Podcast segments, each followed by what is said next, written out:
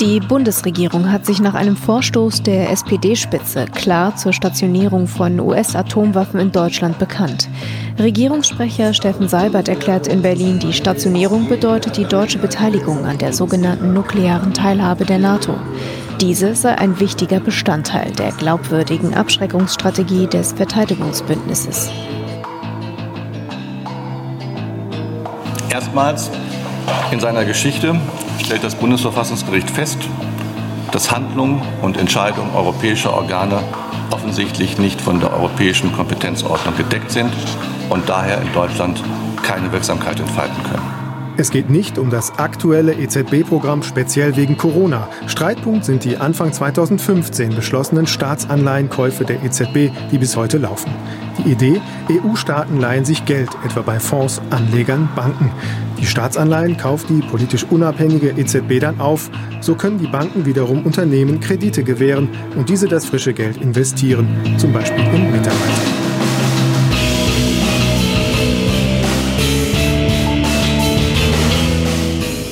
Und damit herzlich willkommen zu Episode Nummer 129 vom Jugendpolitischen Podcast. Wie immer dabei Roman. Moin und ebenfalls dabei auch wie immer Simon. Hi, hi. Doch bevor wir jetzt zu den heutigen Themen kommen, äh, wollen wir noch einmal kurz eine Woche in der Zeit zurückreisen und uns einen Kommentar von der letzten Folge angucken, der tatsächlich ja. sehr, sehr interessant ist, wie eigentlich alle Kommentare, die wir so bekommen. äh, ich muss noch mal kurz die äh, Grundsituation beschreiben, worauf sich dieser Kommentar bezieht. Und zwar habe ich die Situation beschrieben bei einer moralischen Abwägung, ob man Leben gegen Leben aufrechnen, aufrechnen darf. Ähm, die Situation ist, es gibt nur noch ein Bett, aber zeitgleich kommen zwei Patienten, werden eingeliefert und der eine hat eine signifikant höhere Überlebenschance als der andere. So, kann man hier jetzt sagen, wir müssen denjenigen mit der höheren Überlebenschance behandeln, ob das moralisch vertretbar ist? Und dazu hat Simon, äh, Simon sage ich schon, Lukas einen Kommentar verfasst. Richtig, der hat geschrieben, hi ihr beiden, zum Thema Patientenversorgen kann ich euch aus der Praxis sagen, dass bei einer Großschadenslage mit vielen Verletzten bevorzugt Menschen mit einer höheren Überlebenschance behandelt werden. Bei vielen solcher Einsätze haben die ersten eintreffenden Notärzte zunächst die Aufgabe, die Lage zu sichten und die Verletzten in Kategorien einzuteilen. Also äh, Überlebenschance mit Überlebenschance aufzurechnen. Jetzt der äh, Kommentar von mir dazu. An der Stelle gilt, also an der Stelle gilt es eben begrenzte Ressourcen bestmöglich einzusetzen und das bedeutet leider manchmal auch, dass manch äh, ein Mensch zum Wohle eines anderen sterben muss. Das heißt, er sagt, nun, das ist ja schön, dass ihr theoretisch sagt, mh, hm, Leben gegen Leben aufwiegen, das sollte man nicht machen, aber in der Realität wird das doch die ganze Zeit gemacht. Was sagst du dazu, Roman? Es ist ja tatsächlich so, dass es äh, in Deutschland gibt es ja eine Pflicht, dass man innerhalb seiner eigenen Möglichkeiten anderen Leuten hilft. Also ich weiß nicht genau, wie der Paragraph heißt, aber so eine, so eine Hilfepflicht in den eigenen. Es gibt äh, unterlassene Hilfeleistung zum Beispiel. Und da gibt es auch einen Zusatz, dass ein Arzt, der unterwegs ist zu einem schwerwiegenderen Unfall, als der, an dem er vorbeifährt. Ja, genau. Äh, dieser Person dann nicht helfen muss, weil er zu einem schwerwiegenden Unfall ist, der gerade akuter ist. Und das äh, gibt ja dann auch, also dass, dass so ein Paragraph äh, vom Bundesverfassungsgericht nicht kassiert worden ist. Und das zeigt ja, dass es zumindest einen gewissen Indiz dafür gibt, dass er mit der Menschenwürde, ähm, die ja schon sehr nah an der kantischen Moralphilosophie äh, dran ist oder daherkommt, vertretbar ist. Und mhm. äh, dementsprechend denke ich, dass es da in der Praxis einfach so sein muss, weil äh, ich denke, dass äh, ja, aber also dann hättest du ja deine Meinung jetzt geändert, weil letzte Episode hast du auch gesagt, nicht äh, miteinander aufwiegen. Ja, also erstmal hast du die ganze Diskussion kaputt gemacht, von wegen Edge Badge passiert sowieso nicht. Äh, da wollte ich jetzt nicht noch groß gegen argumentieren. Wow. Äh, aber tatsächlich habe ich in dem Sinne meine Meinung geändert oder äh, sagen wir es mhm. also, ich, ich respektiere die Erfahrung aus der Praxis und ja. äh, sehe jetzt diese, diese Handhabung in der Praxis in meiner moralischen äh, Grundkonstruktion an, äh, am ja. Wertesystem nicht als problematisch an. Wie ist es denn bei dir, Simon? Ja, erstmal, äh, ich habe nicht gesagt, LG Badge, das passiert sowieso nicht zu der Frage, dass sozusagen Leute an einen Einsatzort kommen und da Sachen äh, überlegen müssen. Ich habe es gesagt zu der Frage, dass zwei Menschen exakt gleichzeitig zu einem Bett kommen. Denn ich hätte halt eben gesagt, man kann Leben nicht miteinander aufwiegen und wenn bereits eine Person liegt, die aktiv zu entfernen, weil die Person, die danach kommt, eine höhere Überlebenschance hat, hätte ich halt schwierig gesehen. Das war halt mein Einwand dazu. Und ich sage halt, dass äh, eben genau das ein Unterschied ist. Wenn man sozusagen an einen Einsatzort fährt und von da aus dann anfängt, Leute in verschiedene Kategorien einzuteilen, halte ich das für sinnvoll. Weil da geht es darum, bestmöglich äh, für die besten Überlebenschancen zu sorgen. Wenn aber man bereits an einem äh, eine Person behandelt und sozusagen dann ein neuer Fall dazukommt und man von dieser Person ablässt und sie damit in Lebensgefahr bringt, um die andere Person zu behandeln, weil sie eine bessere Überlebenschance hat, das fände ich schwierig und das passiert in der Realität, glaube ich, auch nicht. Also das ist der wichtige Unterschied, den ich machen würde. Ja, aber wenn ich da jetzt mal kurz äh, noch einmal ein Gegenargument zu geben äh, ja. bring, äh, reinbringen darf, äh, was ist denn rein theoretisch, wenn du tatsächlich die, äh, du, was, du kommst bei einem Unfallort an, irgendwie auf der Autobahn äh, und direkt vor dir ist ein Fall, äh, ist ein, ein Mensch, der Hilfe braucht und 50 Meter weiter hinten ist auch einer. Wenn du an dem ersten vorbeigehst, um auch zu gucken, wie es dem zweiten geht, ist es ja auch schon eine aktive Aktion, dass du dem ersten Menschen, den du zuerst gesehen hast, nicht hilfst da würdest du sagen, die Handlung ist da nicht aktiv genug, als dass äh, man, oder dieser Login ist noch nicht da gewesen, als dass es noch moralisch vertretbar wäre? Das ist für mich jetzt so eine Situationsabwägungssache. Wenn du sozusagen jetzt ewig laufen würdest, sodass allein dieses, ich schaue mal nach, wie es dem anderen geht, wirklich dafür sorgen könnte, dass der andere schon allein durch diese Aktion in höchster Lebensgefahr schwebt, dann würde ich das äh, durchaus als schwierig betrachten. Und ich würde am Ende dann halt ähm, ich, also wenn man halt die Situation relativ schnell überblicken kann, die Ressourcen möglichst effektiv einzuteilen, würde ich niemals für schwierig halten. Das ist halt mein Punkt äh, zu Lukas. Also da so hätte ich äh, nicht verstanden werden wollen. Es geht eben um den Fall, die Frage, kann man Menschen sozusagen opfern, weil ihre Lebenschance zu gering ist im Interesse einer anderen Person und sozusagen aktiv die eine Person dann liegen zu lassen für die andere Person, das halte ich für schwierig. Aber ich glaube auch nicht, dass Lukas uns sagen wollte, dass jetzt dieser konkrete Fall äh, tatsächlich in der Realität dann vorkommt. Dann das vielleicht nochmal der, der Exkurs zu der Thematik, falls ihr die jetzt Genau, ganz wichtig, also falls euch das interessiert und ihr äh, jetzt eine längere Diskussion zu eben dieser ja philosophischen Frage Leben aufrechnen hören wollt und die letzte Episode noch nicht gehört habt, tut das, da sprechen wir im ersten Teil sehr ausführlich darüber. Oder einfach ein, das Kant-Buch eurer Wahl aufschlagen, da wow. findet ihr das wahrscheinlich auch. Damit so. willst du sagen, dass wir exakt die gleiche äh, Höhe haben wie das Kant-Buch. Also, ob ihr den, die Episode oder hört oder Kant liest, äh, educated euch gleich, würde man damit sagen. Also Philosophiestudium kann man sich eigentlich sparen, wenn man genau. die letzte Folge von uns gehört hat. Zumindest in Bezug auf oh Kant. Gott. So, natürlich Spaß. Jetzt kommen wir aber zu den heutigen Themen.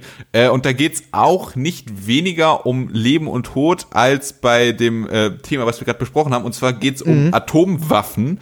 Äh, yes. Und Dazu hat Simon den Beitrag vorbereitet. Willst du vielleicht ein paar einteasernde Worte dazu loswerden? Es ist ein Streit in der Koalition ausgebrochen. Das ist der Anlass, warum wir darüber sprechen. So viel kann ich ja schon mal sagen. Und unser zweites Thema ist ein ja, wirtschaftspolitisches und gleichzeitig juristisches Thema, beziehungsweise viel eher geldpolitisches äh, als wirtschaftspolitisches, wobei das ja alles auch ein bisschen miteinander zusammenhängt. Bevor ich mich hier weiter äh, in Nebensätzen verrenne, Roman, hast du dazu ein paar anteasernde Worte zu verlieren? Ich kann so viel sagen, es ist ein ökonomisch sehr brisantes und ein juristisch-historisches Ereignis oder oh. Urteil. Äh, das ja. aber gleich erst Jetzt in Part 2. Das heißt, wir spannen euch ein klein wenig auf die Folter. Jetzt geht es erstmal um Atombomben. Äh, Simon hat dazu einen Beitrag vorbereitet. Viel Spaß. Ende letzter Woche belebte der Fraktionsvorsitzende der SPD im Bundestag, Rolf Mützenich, einen alten Streitpunkt. Er forderte den Abzug US-amerikanischer Atombomben von deutschem Boden. Bereits vor einigen Jahren stellte der damalige SPD-Parteichef Martin Schulz die gleiche Forderung. Die Debatte um die Atomwaffen aus den USA ist praktisch aber genauso alt wie die Verweildauer der umstrittenen Bomben in Deutschland. Mützenich bekam zwar Zuspruch von der eigenen Parteiführung, doch der Außenminister und Parteigenosse Heiko Maas wehrte sich gegen die Forderung und warnte davor, das Vertrauen unserer engsten Partner zu untergraben. Die Verteidigungsministerin und Chefin des Koalitionspartners CDU, Annegret Kramp-Karrenbauer, verwies zudem auf die Fähigkeit zur Abschreckung, die eine nukleare Teilhabe mit sich bringe. Ein Aufgeben der Atomwaffen sei eine Schwächung der deutschen Sicherheit. Auch die Opposition zeigt sich uneinig. Während der neue außenpolitische Sprecher der Linksfraktion, Gregor Gysi, die Frage in den Raum stellte, wer Deutschland überhaupt angreifen wolle, holte Alexander Graf Lambsdorff, stellvertretender Fraktionsvorsitzender der FDP mit der Zuständigkeit Außenpolitik, in der Bildzeitung zur Generalkritik an der SPD aus. Zitat mit genau dieser Linie ist die SPD schon einmal gescheitert. In den 80er Jahren. Sie führt sich auf wie früher die Fundis bei den Grünen. Mit einer solchen Partei ist kein Staat zu machen. Helmut Schmidt würde sich im Grabe umdrehen. Zitat Ende. Dabei vergaß er jedoch wohl, dass seine eigene Partei vor einem Jahrzehnt die gleiche Position wie Mützenich hatte und dass sich zu Zeiten Helmut Schmidts im Gegensatz zu heute ein sogenannter Kalter Krieg abgespielt hatte. Wie dem auch sei. Dazu, dass sich der Streit um die Atombomben zwischen den Regierungsparteien neu entfachte, könnte Annegret Kramp-Karrenbauer auch einen erheblichen Teil beigetragen haben. Sie sagte der US-Regierung Mitte April ohne Abstimmung mit der SPD die Bestellung von 45 US-Kampfjets des Typ F-18 zu. Darunter 30 F-18 Super Hornets, die im Ernstfall Atomwaffen tragen könnten. Wir wollen im Folgenden den Streit der Regierung einordnen und unsere Positionen zu US-Atombomben in Deutschland diskutieren.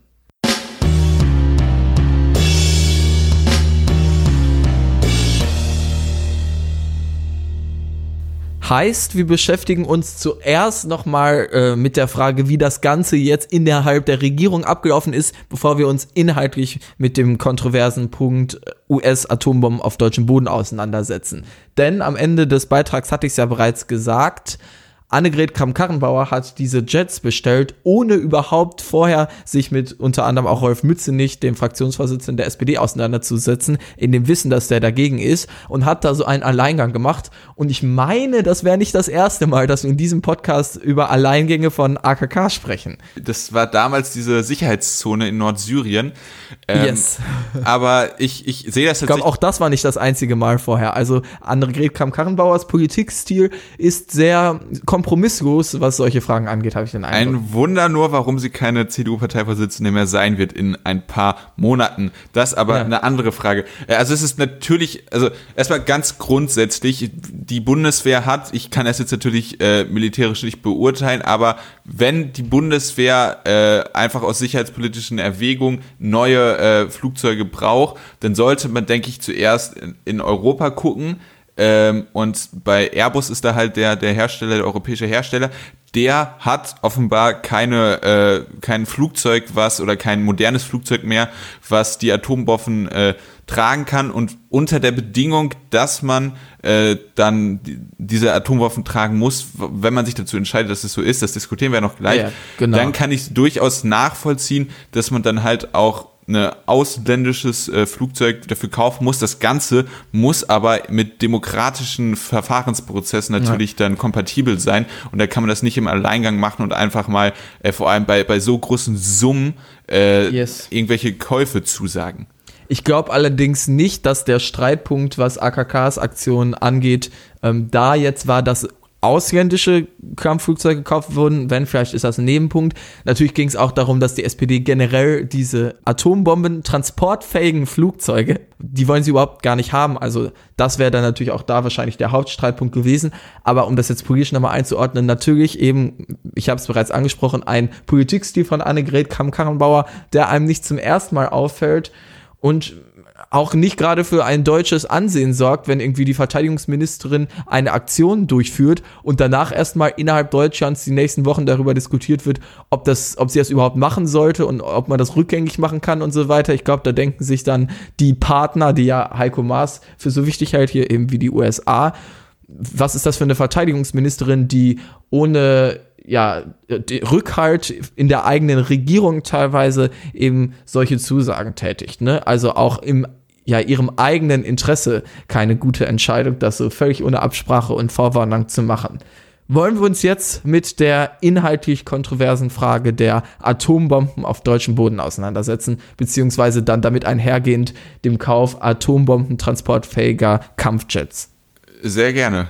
Dann würde ich dir den Vortritt lassen, einzuordnen, ob du da eher auf Seiten ja der äh, von Norbert Walter Borjans und Rolf Mützenich bist oder eher auf Seiten Annegret Karrenbauers und Heiko Maas?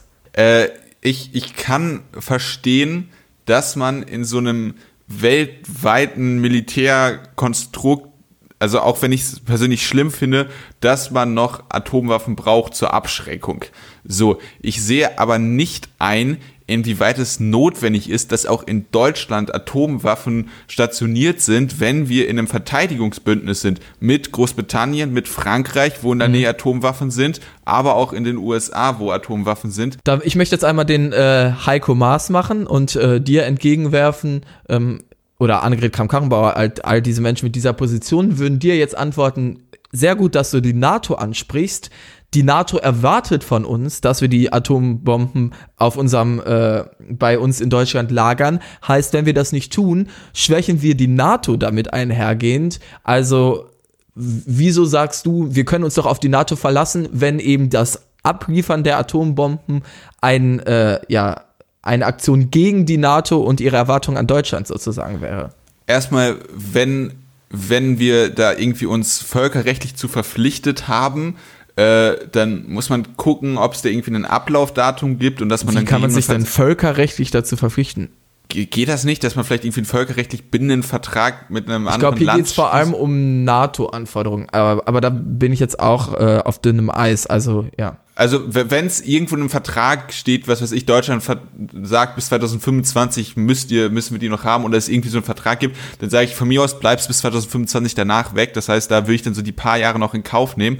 Aber grundsätzlich denke ich, dass man, dass es dieser, in dieser, im Politikkalkül vielleicht gut drüber nachzudenken ist, wann man das macht, damit man, weil gerade man wird dann die USA wahrscheinlich ein klein wenig vor die Wand fahren lassen, äh, wenn man sagt, wir wollen jetzt die aus der nuklearen Teilhabe ähm, austreten. Das heißt, dass man es polittaktisch vielleicht äh, gut platziert zeitlich, aber ich würde sagen, aktuell mit einem Donald Trump, der sowieso die NATO selber destabilisieren will, der Europa ja. mit äh, Strafzöllen etc. angreift, ist es doch genau jetzt der Zeitpunkt, Trump auszunutzen für unsere eigenen Ziele, mhm. keine Atomwaffen mehr auf, Deutsch, äh, auf ja, deutschem Boden zu haben. Es sind deine Ziele, es sind nicht die Ziele von Heiko Maas und Annegret kramp Ja, genau, aber wir, du hast ja gerade sozusagen die fiktiv gegen meine Argumente eingebracht und ja. wenn man mein Wertesystem hat, dann kann man ja so argumentieren. Also es war eine Antwort äh, auf meinen Einwand sozusagen, um, um genau. dich zu fragen, ob du doppelte Standards hast. Das stimmt. Ähm, das ist ein berechtigter Punkt. Ähm, erstmal nochmal zu Donald Trump. Das ist ja immer so, also du hast jetzt gerade so gesagt, der will die NATO destabilisieren. Das Problem bei Donald Trump ist, der will irgendwie immer beides gleichzeitig. Also er will, er fordert ja von Deutschland regelmäßig, dass wir mehr einzahlen sollen in die NATO, was man ja verstehen könnte, als er will die NATO stärken. Gleichzeitig sagt, erklärt er dann aber auch irgendwie, äh, NATO-Mitgliedsländer zu seinen Feinden und äh, kritisiert die NATO an sich auch als Institution ständig. Also da jetzt einen klaren Kurs heraus zu ähm, ja, lesen, ist natürlich relativ schwierig. Aber äh, ich stimme dir zu, ähm, was seine Analyse angeht, in weiten Teilen. Ich persönlich halte es auch für völlig überflüssig für Deutschlands Sicherheit, dass wir Atombomben hier haben. Also um jetzt mal mit Annegret Kramp-Karrenbauers äh, Punkt äh, um darauf zu antworten, dass sie gesagt hat, das wäre ein Sicherheitsrisiko für Deutschland oder ein, äh, eine Schwächung der deutschen Sicherheit, hatte sie, glaube ich, gesagt, die abzuschaffen. Warum?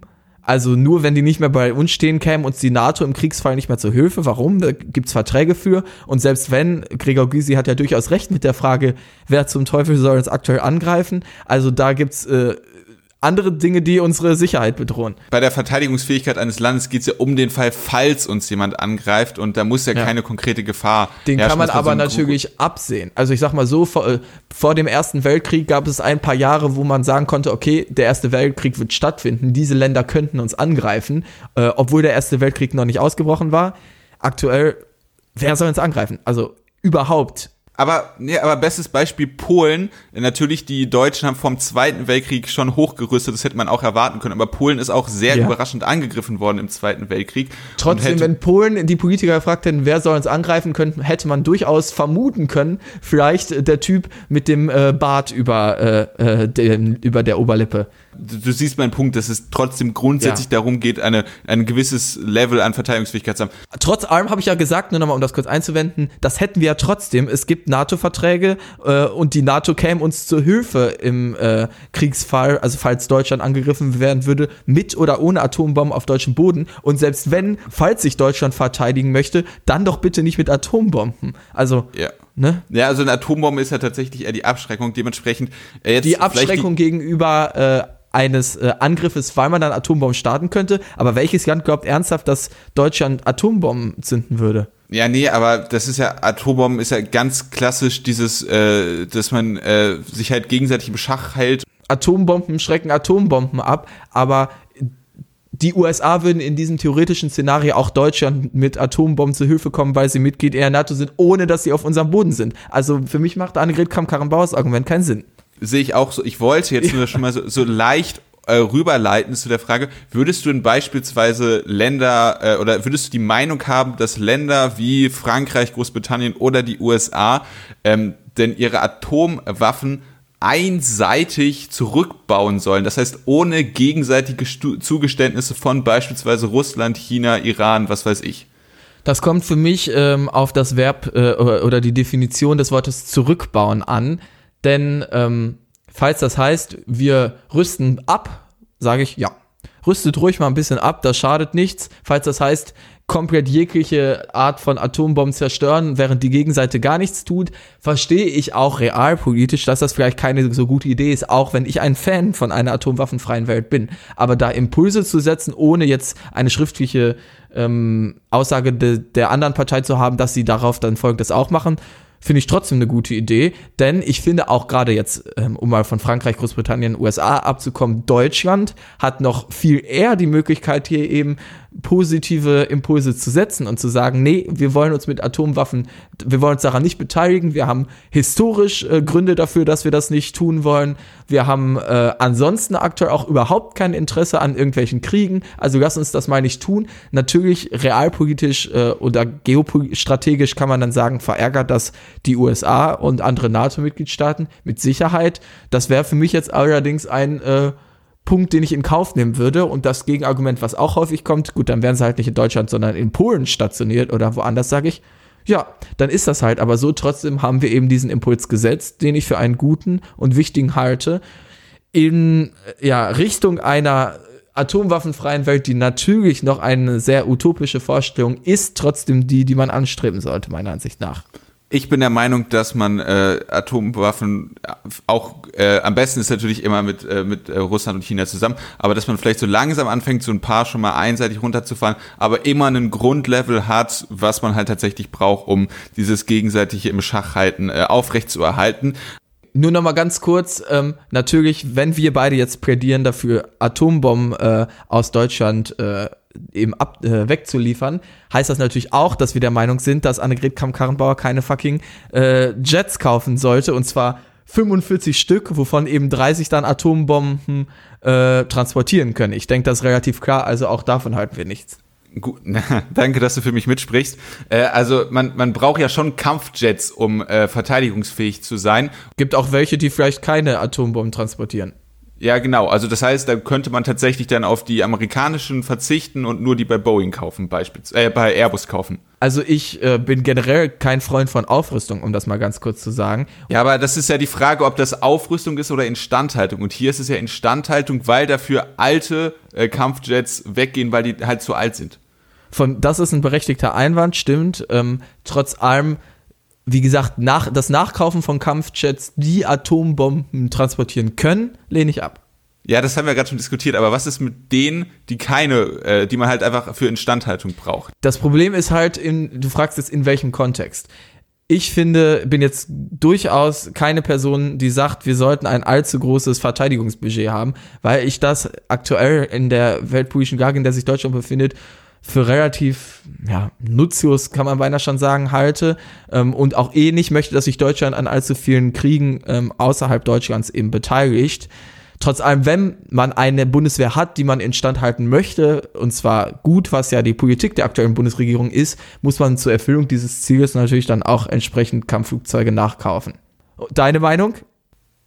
Also meine ist natürlich zur Instandhaltung muss man nachkaufen, klar. Und du möchtest äh, auch, dass die Bundeswehr in, auf dem Level instand gehalten wird, auf dem sie aktuell ist. Dahingehend, dass wir wirklich ka kaum Kampfjets haben, die flugtüchtig sind und die Bundeswehr ein einziger Schrottladen ist, ja. Okay, das heißt, du willst, dass die Bundeswehr ein Schrottladen ist. Nein, nein, ich möchte tatsächlich, dass ich darüber hinaus, das ist gut. Äh, das ist ein sehr, sehr guter Punkt, äh, rhetorisch, aber damit kommen wir jetzt von diesem militärischen Thema hin zu einem juristisch und ökonomischen Thema. Es geht um ein Urteil des Bundesverfassungsgerichtes und dazu habe ich euch einen Beitrag vorbereitet, der euch versucht, diese ganze Materie etwas näher zu bringen. Am Dienstag dieser Woche ist vom Bundesverfassungsgericht ein hochbrisantes Urteil gefällt worden. Laut dem höchsten deutschen Gericht sind die Anleihekaufprogramme der Europäischen Zentralbank kurz EZB teilweise verfassungswidrig.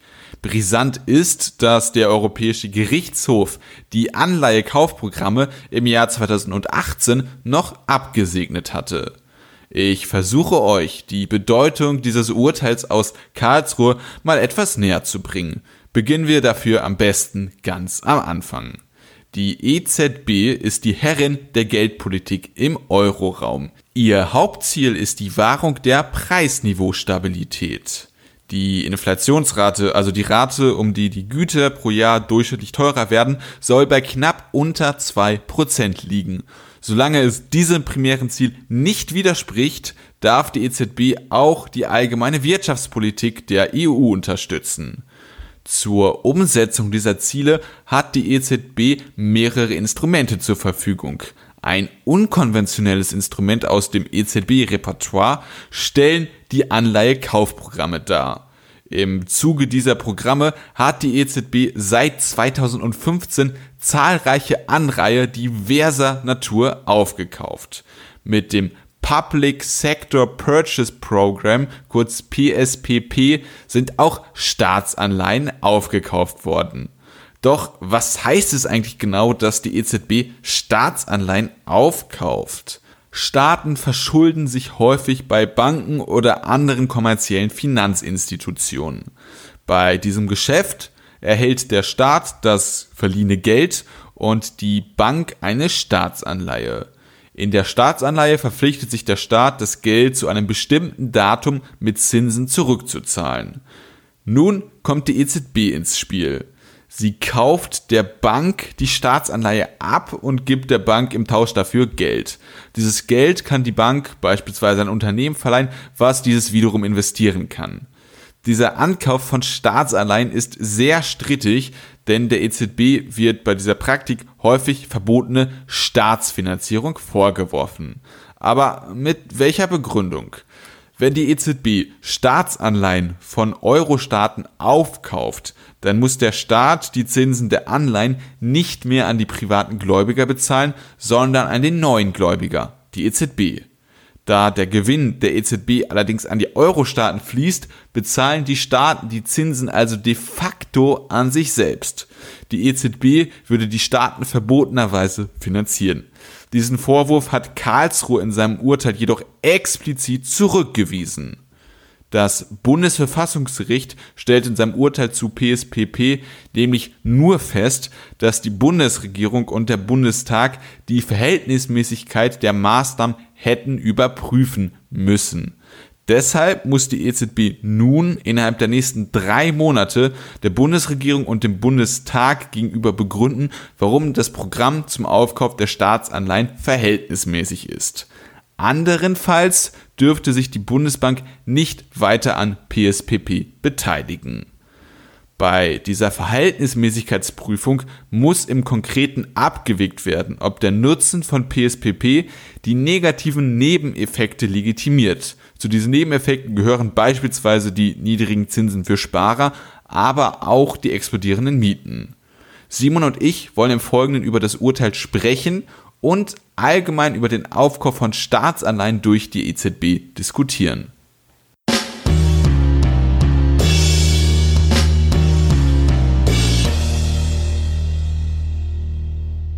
Genau das machen wir jetzt, denn die juristische Komponente ist tatsächlich sehr interessant. Denn äh, das Bundesverfassungsgericht hat einen Weg gefunden, wie es ein Urteil vom EuGH kippen kann. Und das ist relativ unintuitiv, weil normalerweise, Simon, wenn der, sagen wir mal, der Bayerische Gerichtshof A sagt und das Bundesverfassungsgericht B sagt, was gilt dann? Ich würde jetzt mal grob vermuten, das Urteil des Bundesverfassungsgerichts, weil das das höhere Gericht ist, äh, also das Bundesverfassungsgericht ist dem Bayerischen Gerichtshof äh, überstellt.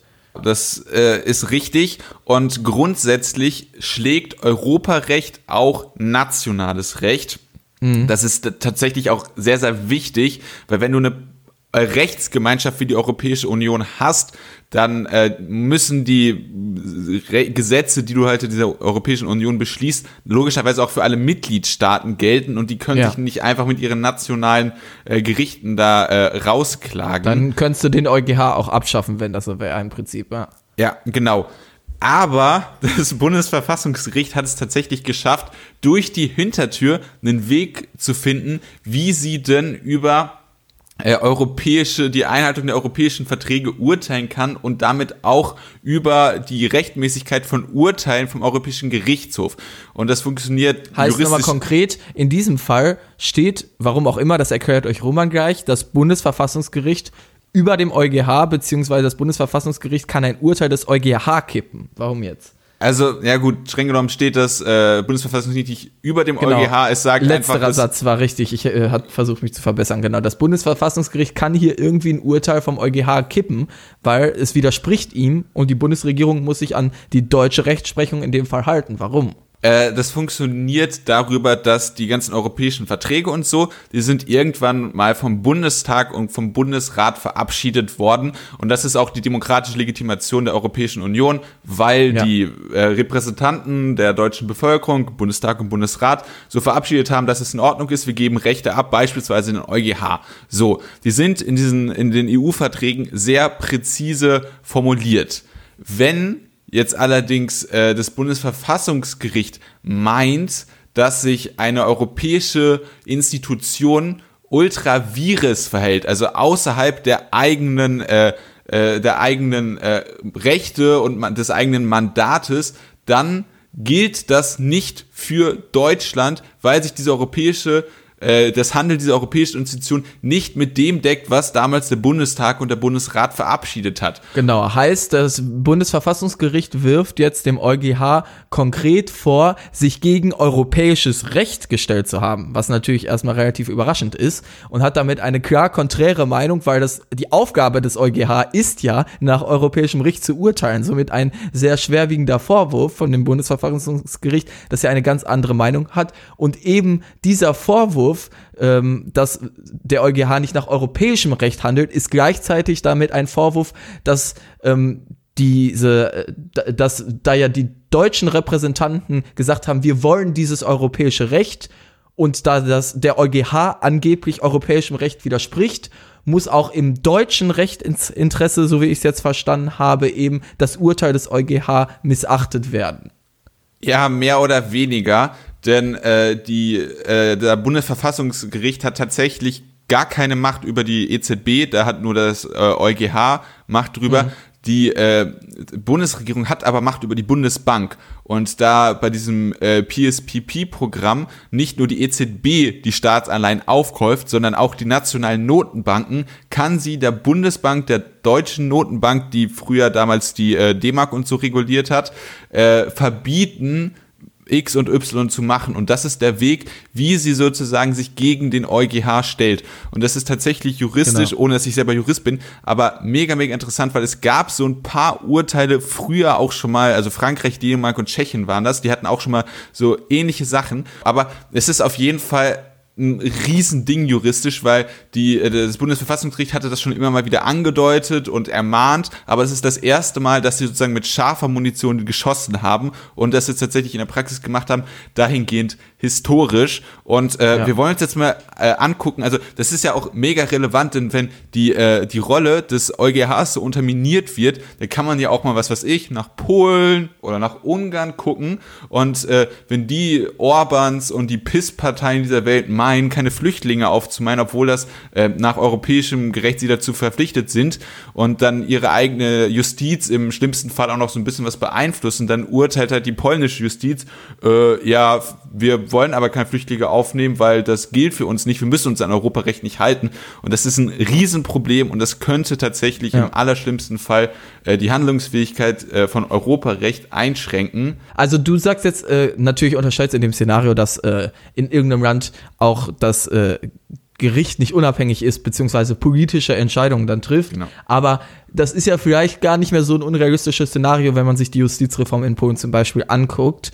Und genau, dein Punkt ist jetzt also, das Bundesverfassungsgericht äh, ja delegitimiert so ein bisschen das EuGH, indem es ihm vorwirft, sich selbst nicht an das eigene Recht zu halten, beziehungsweise ja fast schon konkret äh, politisch, äh, politisch, also dass, dass das EuGH sozusagen der EZB hilft, politische Entscheidungen zu treffen, die gar nicht im, äh, im ja, Möglichkeitsrahmen der EZB sind und damit sich halt gegen eigenes europäisches Recht stellt. Und dieser ja, Vorwurf genau. des Bundesverfassungsgerichts kann man dann ja durchaus sagen, delegitimiert zumindest politisch ähm, das EuGH, weil auf einmal die ja, also die allgemeine Rechtsprechung des EuGH in Frage gestellt werden kann, wenn dieses EuGH-Urteil falsch war, laut einer ja so durchaus angesehenen Institution wie des Bundesverfassungsgerichts, welche Entscheidungen sind es noch und werden es in Zukunft sein? Und du spielst da jetzt eben auch solche politischen Fragen an. Und das ist ja durchaus ein interessanter Punkt, den man im Hinterkopf behalten kann,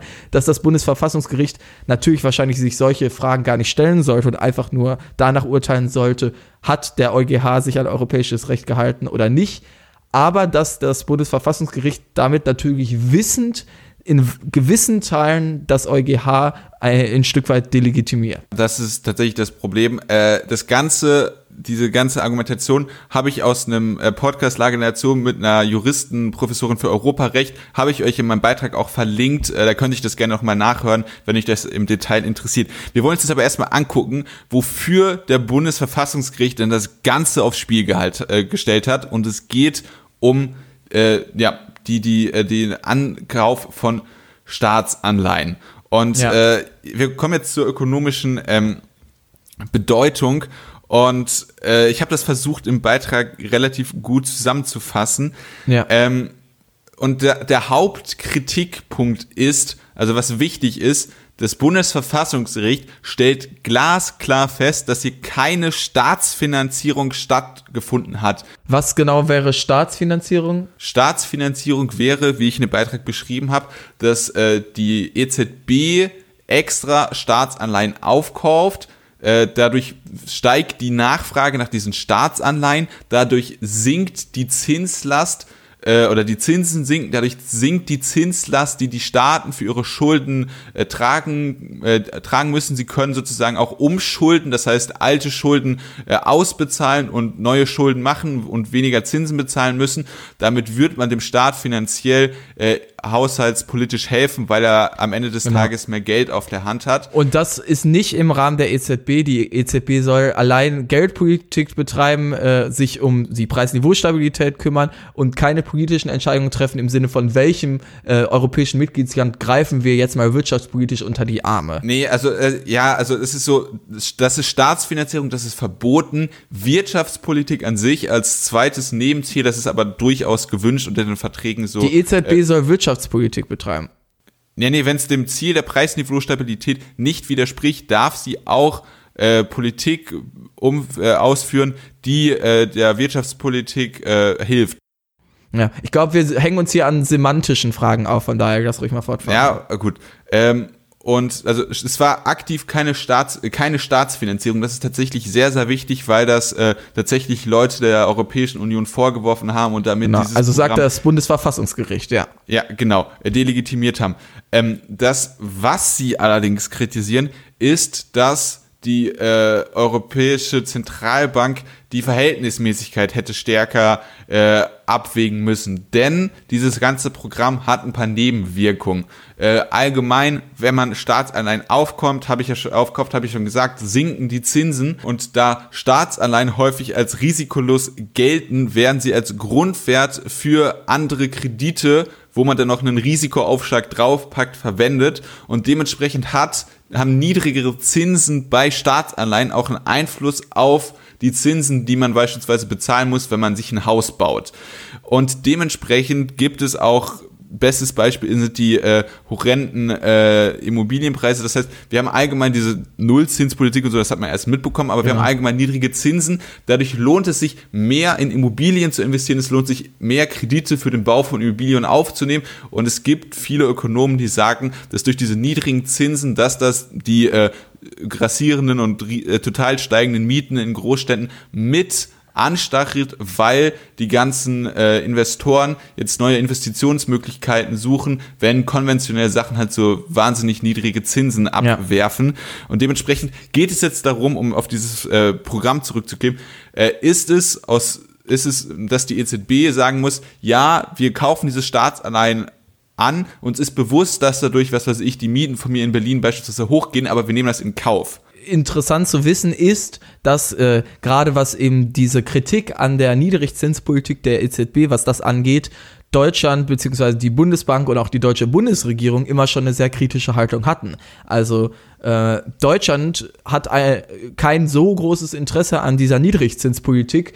Ähm, trotzdem hat die EZB die eben immer weiter betrieben. Also das war ein großer, wenn nicht sogar fast der größte Konfliktpunkt, den Deutschland so ein bisschen mit europäischer Politik hatte, wenn ich so jetzt historisch drüber nachdenke in den letzten Fall. Jahren. Genau. Also, das Bundesverfassungsgericht urteilt somit im Interesse ähm, der ja, deutschen Bundesregierung oder zumindest ihrer Politik vergangener Jahre und der deutschen Bundesbank und gegen das Interesse eben ja vielleicht der EZB beziehungsweise der Art, wie die bis jetzt Geldpolitik betrieben hat und auch anderer europäischer Mitgliedstaaten.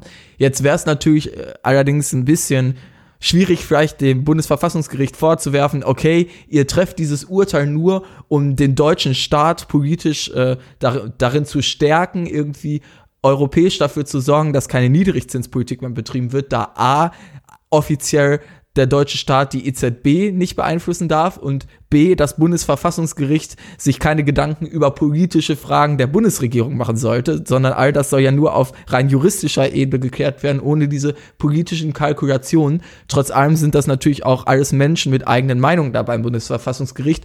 Würdest du sagen, dass da irgendwie eine politische Motivation hinter diesem Urteil steckt vom Bundesverfassungsgericht, jetzt das EuGH zu delegitimieren und damit darüber hinaus auch die Niedrigzinspolitik der EZB ein bisschen zu delegitimieren? Glaube ich tatsächlich gar nicht. Weil äh, die, wir haben eine Justiz, die, die komplett unabhängig ist. Äh, und es ist tatsächlich so, dass Staatsanleihenaufkäufe und so langfristig so niedrige Zinsen tatsächlich relativ ungewöhnlich sind. Dementsprechend äh, ist, das auf je, ist es auf jeden Fall etwas, was man sich mal kritisch angucken muss. Wo ich sage, das ist goldrichtig, dass die EZB diese Politik fährt, weil es sinnvoll ist, aber wo man zumindest äh, mal auch ein zweites Mal sich das angucken kann. Dementsprechend äh, hatte der Bundesverfassungsgericht auch schon häufiger den EuGH mal aufgerufen, dass sie sich angucken, ob das mit der Ja. Staats, äh, äh, dem Staatsanleihenaufkauf von der EZB denn so zu vertreten ist. Okay, ja gut, das ist ja mal ein interessanter Gedanke, weil den Vorwurf äh, gab es ja durchaus auch schon, ähm, du hattest das im Gespräch mit mir gesagt, dass, äh, glaube ich, Peter Bofinger, ähm, der äh, Wirtschaftswissenschaftler dort, der ähm, dem Bundesverfassungsgericht so ein bisschen Stammtischpolitik irgendwie vorgeworfen Genau. hatte. Das- das- also das ist ja ein Vorwurf, den es gibt, auch jetzt nicht nur, nicht von, ich sag mal, irrelevanten äh, Persönlichkeiten. Ja, äh, ehemaliger äh, Wirtschaftsweise Peter Bofinger, um das einzuordnen. Äh, Und das, er, er spielt damit drauf an, und das ist tatsächlich auch der Punkt, den ich kritisiere, denn eine Zentralbank, die muss komplett unabhängig sein. Äh, der erste Punkt ist, die EZB veröffentlicht auf ihrer Website sehr transparent ihre Abwägung. Das heißt, äh, vielleicht gibt's jetzt keine direkten Report immer an Bundestag und Bundesregierung, äh, aber die veröffentlichen ihre Abwägung schon. Und meiner Meinung nach muss eine äh, äh, Zentralbank, das ist auch vom äh, Design so vorgesehen, komplett unabhängig sein. Und dementsprechend ja, in diesem äh, System de, des äh, Kapitalismus, so wie wir es aktuell haben, ja. In jeder Form von Marktwirtschaft muss die Zentral, äh, ja. Zentralbank das, das komplett ist, würde jetzt unabhängig ein zu großes sein. Fass aufmachen, aber, ja, aber in unserem wirtschaftspolitischen System und in allen wirtschaftspolitischen Systemen aller europäischen Mitgliedsländer spielt die unabhängige Zentralbank eine äh, ja, zentrale Rolle im Denken der Wirtschafts- und Geldpolitik. Ja, genau. Und äh, dementsprechend gibt es für mich nur zwei Optionen, nämlich entweder die äh, Zentralbank verstößt gegen ihr Mandat oder sie verstößt nicht dagegen. Ein Zwischending gibt es nicht und das probiert der Bundesverfassungsgericht hier mit diesen, mit dieser, äh, dass sie da jetzt die Verhältnismäßigkeitsprüfung äh, machen müssen. Äh, das, das, das ist für mich nicht akzeptabel. Also entweder man sagt, ja, es ist vertretbar oder es ist nicht mit dem Mandat vertretbar. Das sind die beiden einzigen mhm. binären Optionen. Äh, und sonst geht das tatsächlich die Politik nichts an, weil die Zentralbank tatsächlich nur dieses Ziel der Preisniveaustabilität und halt ein paar anderen untergeordneten Zielen hat. Und äh, dementsprechend finde ich das Urteil tatsächlich sehr problematisch, auch weil es ja tatsächlich um sehr, sehr kleine Subbereiche gibt. Also die. Ja, naja, das weiß ich jetzt nicht. Ja, doch, die Mietensteigerung in einem Land von einem großen Euroraum äh, die, die, was weiß ich, die Zinsen für Sparer in, in einem Land, natürlich sind die auch in den anderen Ländern niedrig, aber das betrifft jetzt gerade Deutschland und da muss man sich angucken, dass man zum Gemeinwohl tatsächlich die Europäische äh, Zentralbank genau das Richtige macht, denn sie hat durch diese Maßnahmen den Euro gerettet. Das sagen auch Leute wie äh, Bofinger. Und äh, Dementsprechend ist diese Politik sehr, sehr wichtig und sehr, sehr richtig gewesen, denn es ist teilweise gegen den Euro gewettet worden, äh, gegen ein Fortbestehen des Euros auf den Finanzmärkten.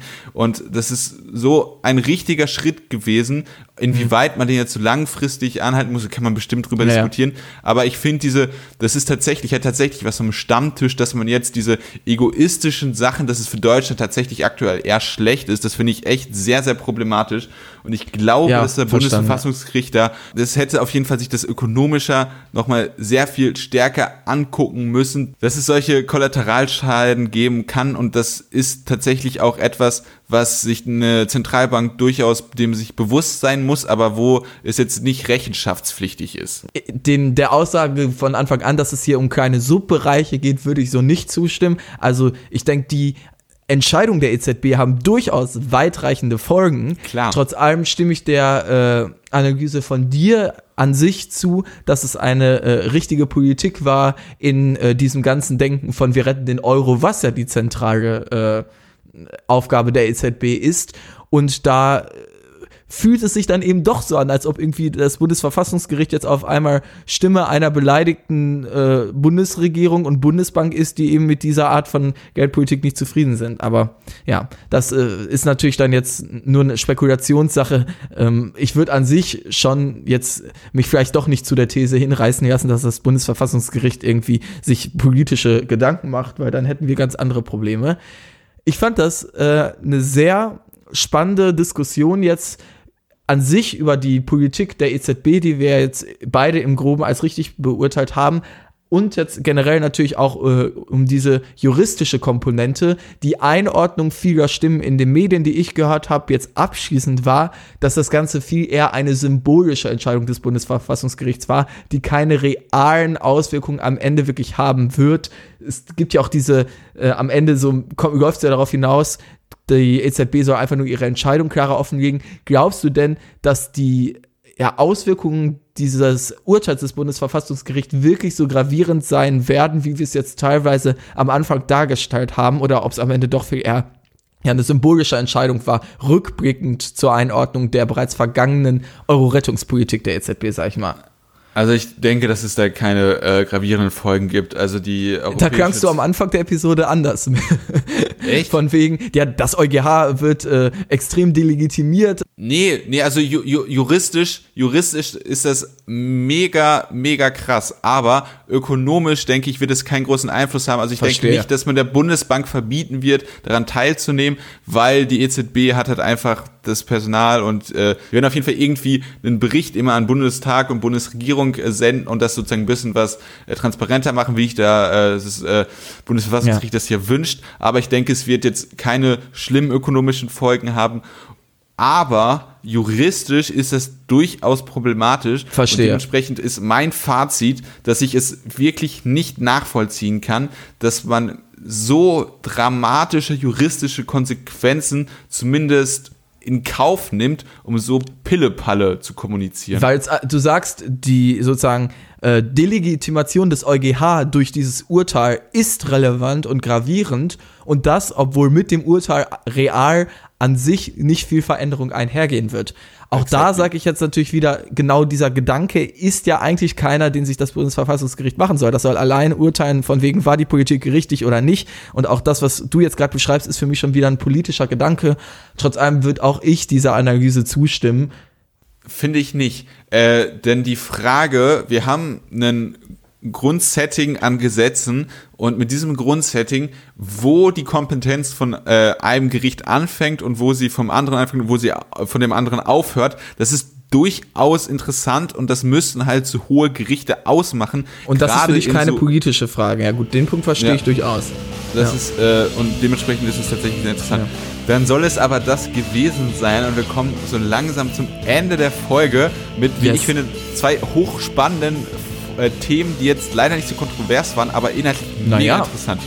Ich, also kontrovers fand ich das durchaus. Wir hatten jetzt ähnliche Meinungen, aber gerade das zweite Thema ist ja durchaus interessant und auch kontrovers zu diskutieren. Auch das erste Thema. Aber wie gesagt, wir hatten halt ähnliche Meinungen. Ich fand es trotzdem sehr spannend und würde sagen, vielen Dank für eure Aufmerksamkeit. Wir hören uns nächste Woche wieder. Bis dahin kommentiert gerne.